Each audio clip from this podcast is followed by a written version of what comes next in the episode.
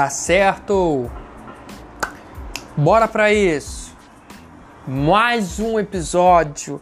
E aí, galera, como é que tá todo mundo? Tá todo mundo bem? Como é que vocês estão? Cadê a máscara de vocês? Estão passando álcool gel? Tá todo mundo se cuidando? Como é que tá a mente de vocês? Tá todo mundo bem? Tá todo mundo tranquilo? Hein? E é isso aí. Então vamos lá. Sejam mais uma vez muito bem-vindos e bem-vindos a este podcast. No que é que você está pensando? Bruno, um podcast que fala sobre sentimentos. Agora um agradecimento muito especial para vocês, queridos ouvintes, que fizeram a vida desse ator, palhaço e comediante muito feliz nessa semana. Uma galera! Somamos um total de 22 pessoas trafegando nessas ondas sonoras de sentimento. Muito obrigado. 10 pessoas ouvindo o episódio piloto e mais 9 pessoas ouvindo o episódio da raiva. Mais as pessoas ouvindo o trailer e tudo mais. Então, muito obrigado. Agora vamos à hora certa. E agora a hora certa são aqui, nesse meu momento presente, 18 horas e 43 minutos. Domingo, dia 19 de 7 de 2020. Lembrando que este podcast ele vai ao ar todo domingo até as 23 horas e 59 minutos. Então, daqui a pouquinho já vai estar tá no ar, entendeu? Eu quero mandar um salve para você que está ouvindo esse podcast aí na cozinha, lavando a louça. Mandar um salve para você que está ouvindo esse podcast tomando aquele banho. Um salve para você que está ouvindo esse podcast dando aquela cagada. Um salve para você que está ouvindo esse podcast no trânsito. Um salve para você que está ouvindo esse podcast e chato apertado, muito apertado no trem, que está ouvindo esse podcast sobre sentimento para dar uma, uma acalmada no esfíncter, entendeu? Um salve para geral, um salve para o mundo, salve mundo, bom dia, boa tarde, boa noite e vambora, entendeu? Para mais um episódio. Uma respiração para eu chamar aqui a coragem. Que o texto de hoje é esperança barra coragem. Coragem barra esperança. Esse sentimento que é a esperança que anda colado com a coragem. A coragem que é este sentimento que liberta, que anda do lado com a esperança, entendeu? Então, que tenhamos todo, todos e todas, todos tenhamos muita coragem na nossa trajetória. Coragem, do latim coraticum, ou do francês cor, age é aquele grito agudo ou grave que faz a gente agir, mesmo cheio de medo, quando enfrentamos uma situação de intimidação extrema.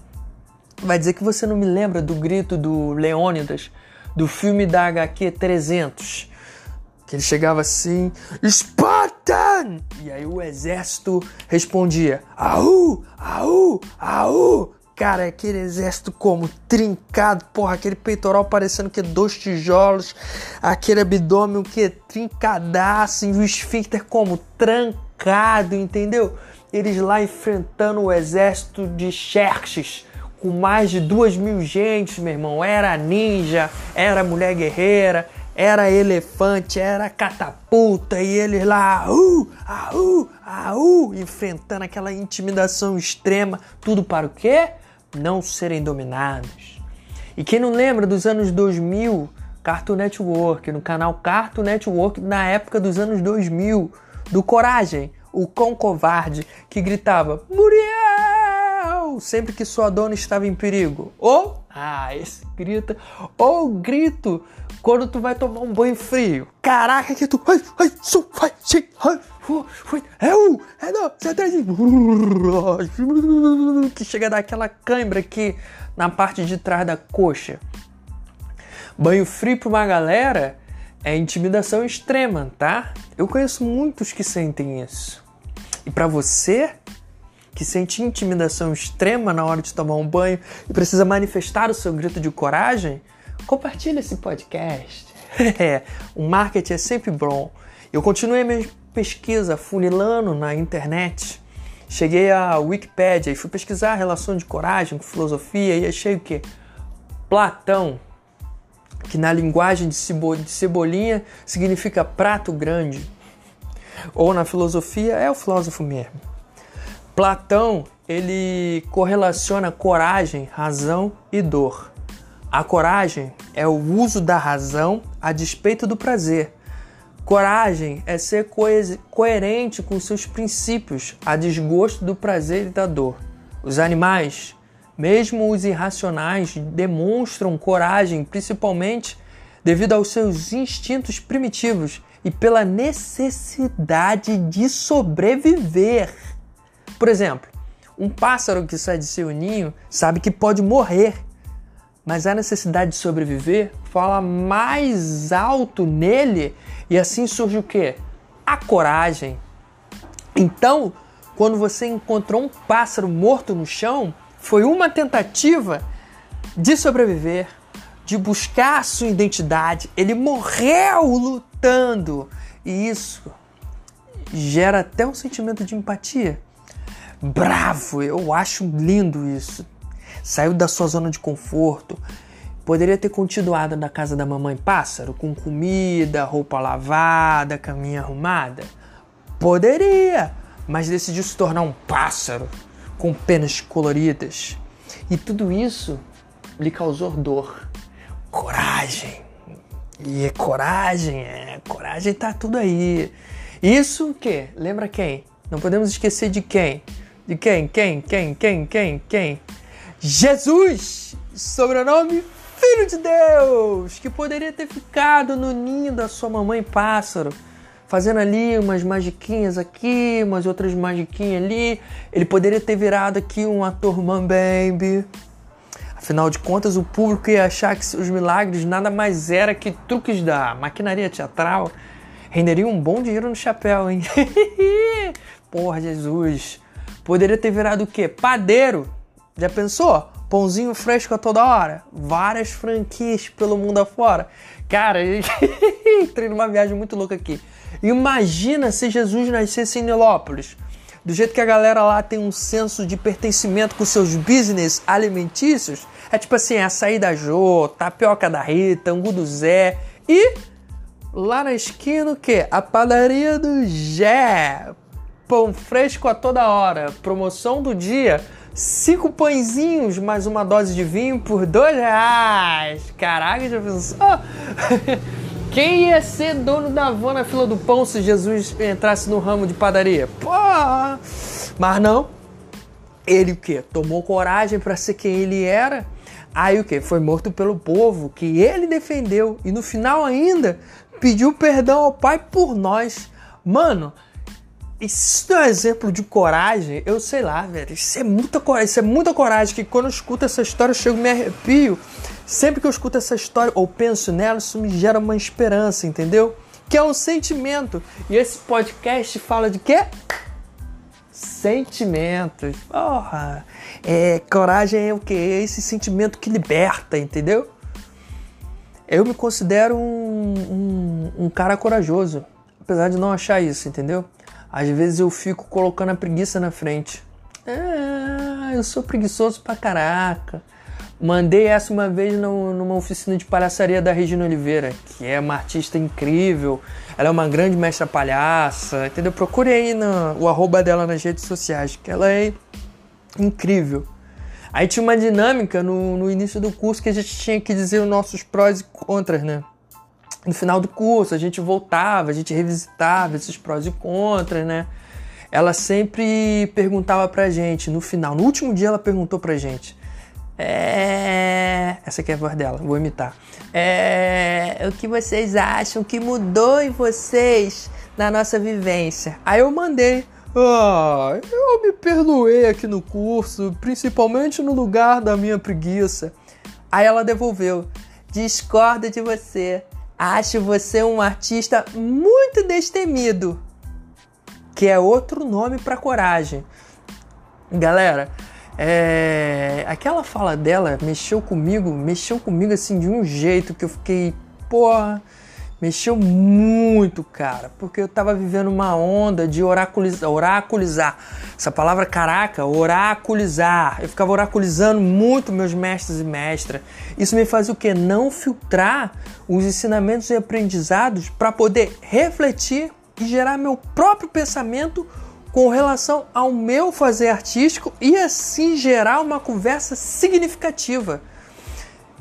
Era só assim, sim, mestre, oh, claro, mestre. E ficava assim parado olhando o catatônico, fazendo tudo que falava, assim.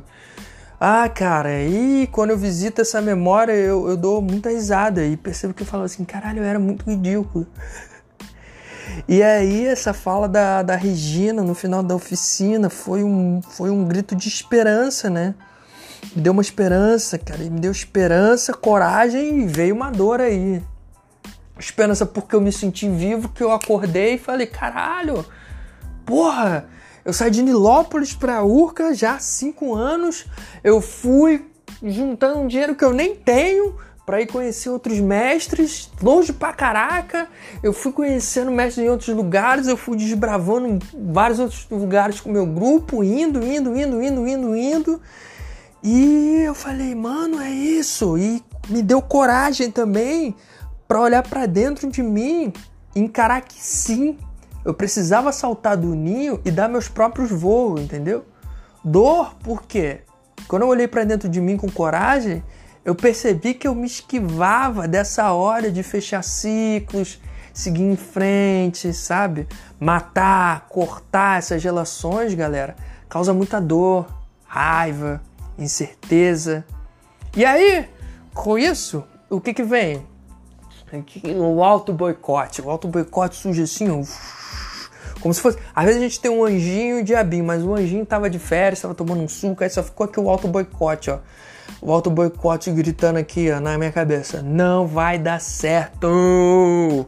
Não vai dar certo! Não vai dar certo! Oh, oh, oh, oh, oh, oh, não vai dar certo! Aí, maluco, sai fora que tu não vai conseguir é nada! Tu vai se ferrar. E começou, meu irmão, aquela batalha comigo mesmo, entendeu? Uma luta comigo mesmo. De um lado eu, do outro lado eu.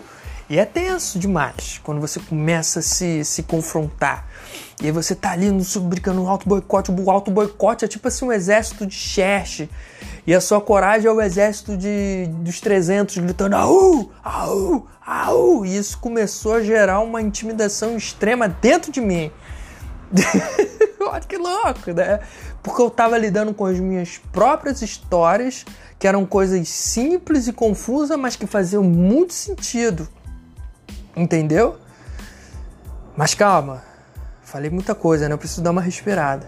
Então agora, porque eu preciso, né, pedir licença desse podcast que passou uma moto aqui agora, passou uma outra moto aqui agora, vocês devem estar ouvindo tudo isso. Adoro. Por isso agora eu peço licença nesse podcast para chamar um reforço que, cara, um reforço que me ajudou muito para me ajudar muito nessa batalha interna e é sair vitorioso, entendeu?